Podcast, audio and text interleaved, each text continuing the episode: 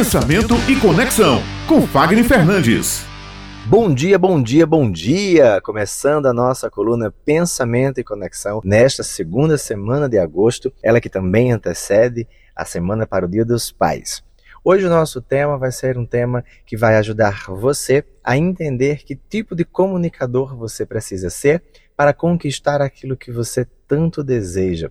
Sobretudo se você também já carrega com você algumas responsabilidades, inclusive a de ser pai. Nós temos dois grandes formatos de comunicadores.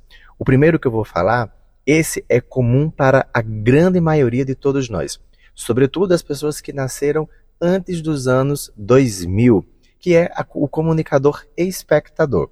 Aquela pessoa que foi educada, que ela foi treinada para expectar, para assistir e não para protagonizar.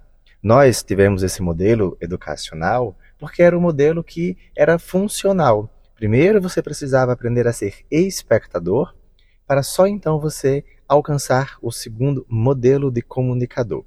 Nesse modelo de espectador, nós aprendemos a conviver com a timidez, nós aprendemos a conviver com o medo, com o julgamento, com os padrões. E esse modelo também tem resultados. O modelo mais funcional hoje é o modelo em que você deixa de ser espectador para se tornar protagonista. O modelo que nos anos antes dos anos 2000 era apenas para as pessoas que costumavam a ter o dom ou pessoas que tinham uma mais que tinham mais ousadias ou inclusive até eram chamadas de ovelhas negras. As pessoas que são protagonistas são pessoas que, por vezes, elas podem até causar algum tipo de receio, porque elas são mais ousadas, são pessoas destemidas, são pessoas que buscam conquistar aquilo que elas desejam, aquilo que elas sonham, os seus espaços e também o seu espaço de fala. E dessa forma, elas são pessoas que vão construindo ali em um ritmo de velocidade, em um ritmo de intensidade, diferente das pessoas que se tornam espectadoras.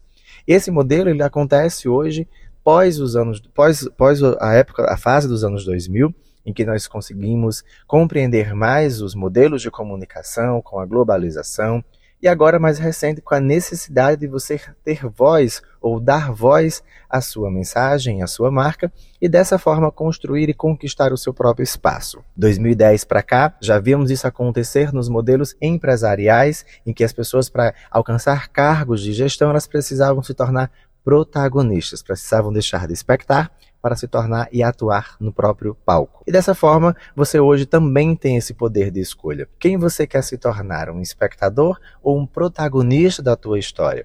Quais habilidades você precisa hoje é, coordenar, você precisa trabalhar, você precisa superar para que você consiga desenvolver uh, o seu movimento, para que você consiga de repente faturar mais ou o que para você significar sucesso e você consiga alcançá-lo.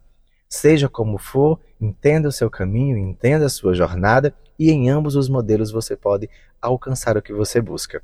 No primeiro modelo, em que você é um espectador, você terá desafios e você conseguirá dentro de um ritmo um pouco mais lento quando comparado ao modelo do protagonista. Meninas, espero que vocês tenham percebido essa grande diferença entre ser um espectador e ser um protagonista, ser uma pessoa que tem presença de voz, uma presença de palco e palco da vida, para que nós possamos construir e cada vez mais estarmos evoluindo. Quero encerrar a nossa coluna deixando essa reflexão para você. Quem você é hoje? Um espectador ou você é um protagonista?